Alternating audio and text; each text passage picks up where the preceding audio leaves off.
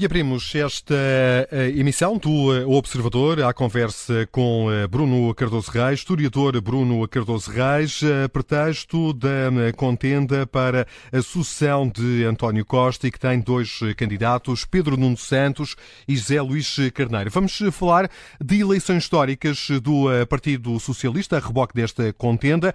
Olhamos para alguns dos momentos mais marcantes da história do PS pelo óculo do historiador Bruno Cardoso Reis. E desde logo, Bruno, boa tarde mais uma vez. O Congresso Fundador do Partido Socialista aconteceu a 19 de abril de 1973. 27 socialistas portugueses encontraram-se numa pequena cidade da Alemanha, às escondidas da PIDE. Mário Soares queria formar um partido, mas a opção não era unânime a ponto da mulher Maria Barroso ter votado contra. Eh, olá, boa tarde. Sim, eh, aí, eh, digamos, no Congresso Fundador, eh, a questão não é propriamente quem será o líder, não é? Os próprios opositores à ideia de se formar um partido, e aqui é importante explicar que um partido era claramente ilegal e, portanto, era um alvo a abater pela PIDE, tinha penalizações, penas de prisão bastante pesadas, enquanto que uma associação política, que era o que existia antes, uma associação socialista, enfim, estaria ali naquela zona cinzenta de uma certa legalidade tolerada, embora sempre muito reprimida.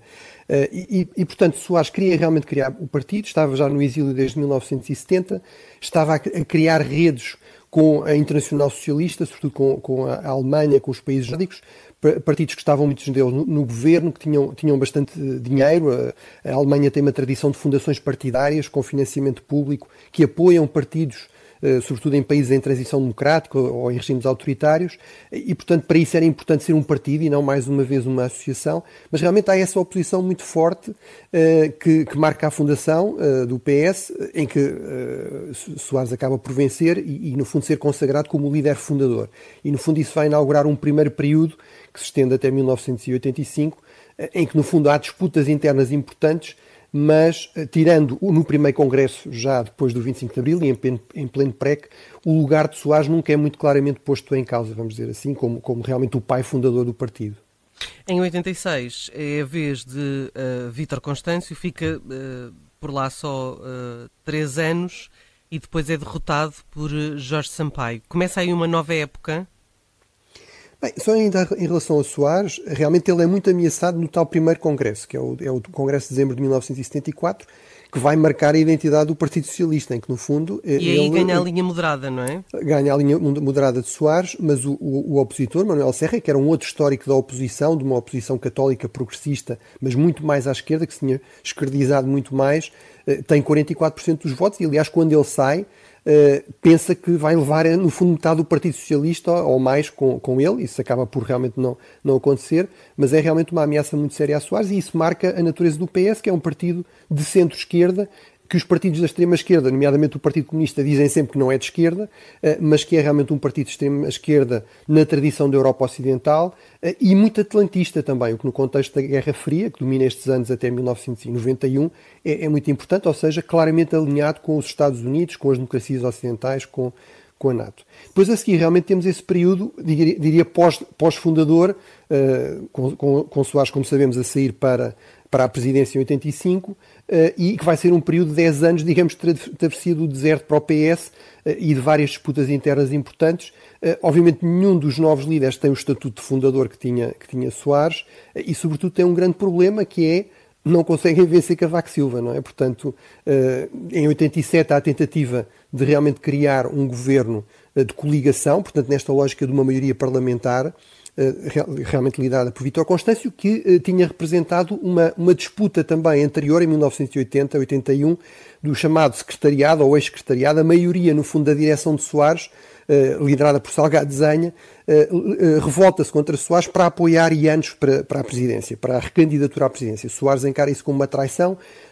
no fundo autossuspende-se da liderança, mas não há nenhum líder alternativo que seja eleito. Depois, no, na nova eleição para a liderança em 81, ele é novamente eleito e afasta este ex-secretariado, mas os líderes que seguem deste período, todos eles, Vítor Constâncio primeiro, depois Jorge Sampaio e depois António Guterres, vão sair deste dito ex-secretariado. No fundo, era a oposição interna a Soares. Mas vão ter realmente esse drama que é não conseguem derrotar Cavaco Silva. Em 87, Constâncio, no fundo, tenta essa ideia de um governo parlamentar, mas Soares dá prioridade, no fundo, a conter a ameaça do PRD, de um partido ianista, no fundo, de ianos continuar a ter um peso político importante em relação a, a, a, no fundo, a dar a possibilidade do PS fazer aqui um governo de coligação de esquerdas, vamos dizer assim. Hum.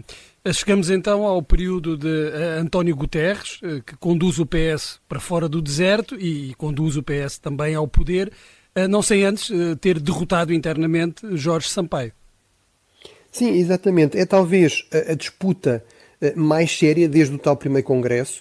São dois pesos pesados, têm alguma legitimidade histórica também, eh, e realmente, eh, no fundo, Guterres manifesta-se desapontado com uh, o facto de Sampaio mais uma vez não ter vencido, não é? Portanto, há aqui também a sombra sempre do fundador. Soares está na presidência, mas é uma presidência muito ativa, não é? E portanto ele faz muitas críticas a quer a, quer a Constâncio, quer a Sampaio por não serem suficientemente agressivos e eficazes na oposição a, a, ao cavaquismo. E portanto, no fundo, vai haver aqui uma disputa entre realmente dois duas alternativas bastante equilibradas eh, e vai acabar por triunfar Guterres com a ideia de que há que tentar alguma coisa de novo, não é? Portanto, se Sampaio não tinha resultado, havia que tentar alguma coisa de novo.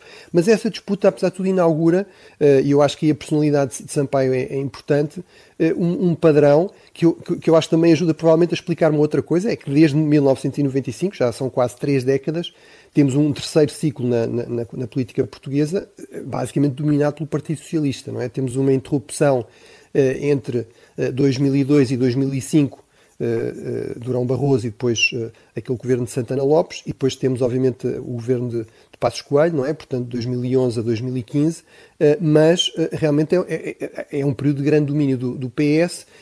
E, um, e, e, de facto, nesse contexto, Jorge Sampaio assume esta postura de que não vai continuar ou não vai alimentar uma oposição interna, é? vai-se efetivamente retirar e vai, no fundo, apostar na consolidação de uma frente coesa, apesar dessa luta ter sido, digamos, bastante acesa. Na altura, aliás, António, António Costa, que era um sampaísta, fez declarações bastante indignadas, por exemplo, sobre uh, o facto dos terroristas terem começado a mobilizar internamente ainda antes da derrota eleitoral de Sampaio e, portanto, uh, mas isso acabou por, no fundo, uh, definir um certo padrão de disputas que depois não dão como resultado uma oposição interna, grandes gastos de lideranças, como tem acontecido muitas vezes com, com o PSD. Sem rancores. Uh, sim, não sei se sem rancores, enfim, em termos pessoais, talvez não também aí, mas sobretudo com uma gestão política bastante pragmática, que eu acho que também correspondeu da parte de Sampaio, enfim, ao seu perfil pessoal, mas também a esta ideia de que se não fosse assim, uh, então ainda muito mais difícil seria ao, ao, ao PS recuperar terreno e, e afirmar-se, no fundo, como uma alternativa a este período de 10 anos, de, de 1985 a 95, em que realmente o PSD e, e Cavaco Silva dominaram a, a política nacional. E agora, algumas implicações ou algumas lições que se possam tirar do passado para esta uh, disputa atual de um, Pedro Nuno Santos versus uh, José Luís Carneiro? Bem, uh, vamos ver. Em termos de, da candidatura de Pedro Nuno Santos, havia muito esta ideia de que ele poderia eventualmente repensar ou reequacionar, no fundo, este centro-esquerda do PS. Não é que ele chegaria muito mais à esquerda aparentemente a estratégia dele passa por, eh, no fundo, apostar mais nesta ideia de que ele, afinal, até é mais de centro e de centro-esquerda do que se poderia eh, pensar, não é? No fundo, também é uma forma de retirar eh, terreno à, alternativa, não é? À sua alternativa. Em termos de, digamos, de padrão, aquilo que seria normal realmente, e parece ser, parecem ser os, sinais do lado das duas candidaturas, quer Capola Santos, por exemplo, do, quer, quer, quer, por exemplo, o próprio Francisco Assis e, e, e, enfim, pessoas próximas do Pedro Nuno Santos vieram dizer, em relação ao, José Luís Carneiro, que é um ótimo candidato e um ótimo socialista e que certamente depois tudo se comporá, e a mesma coisa da Capola Santos dizendo, enfim, o apoio a alternativa a Pedro Nuno Santos, mas é também um, um, bom quadro e, portanto, certamente depois tudo se comprará. Portanto, o padrão histórico parece estar aqui a ser mantido. Agora veremos como é que, corre, como é que decorre a campanha, se isso também é afetado eventualmente por este contexto um pouco anormal, não é? Em que há aqui um, um escândalo judiciário e eventualmente pode haver novas fugas de informação, novos problemas eventualmente a afetar uma ou as duas candidaturas de forma diferente. Portanto, vamos ver se isso eh, altera aqui os dados. Mas para já eu diria que tudo aponta que sim, que se mantém este padrão, digamos, pós, uh, pós-cavaquista uh, e que, do meu ponto de vista, tem sido importante para o, para o sucesso também do, do PS, de uh, disputas internas que depois não resultam, digamos, em, em, em num prolongar da, da, oposição interna às lideranças que acabam vencedoras. E aí uh, também uh, o, caso anterior, ou, seja, o, no fundo, António Costa derrota seguro num contexto que poderia até prestar também à continuação de uma certa oposição interna e isso depois também acaba por não, não acontecer. Um traço das diferentes contendas da história do Partido Socialista, aqui trazidas à antena do Observador pelo historiador Bruno Cardoso Reis.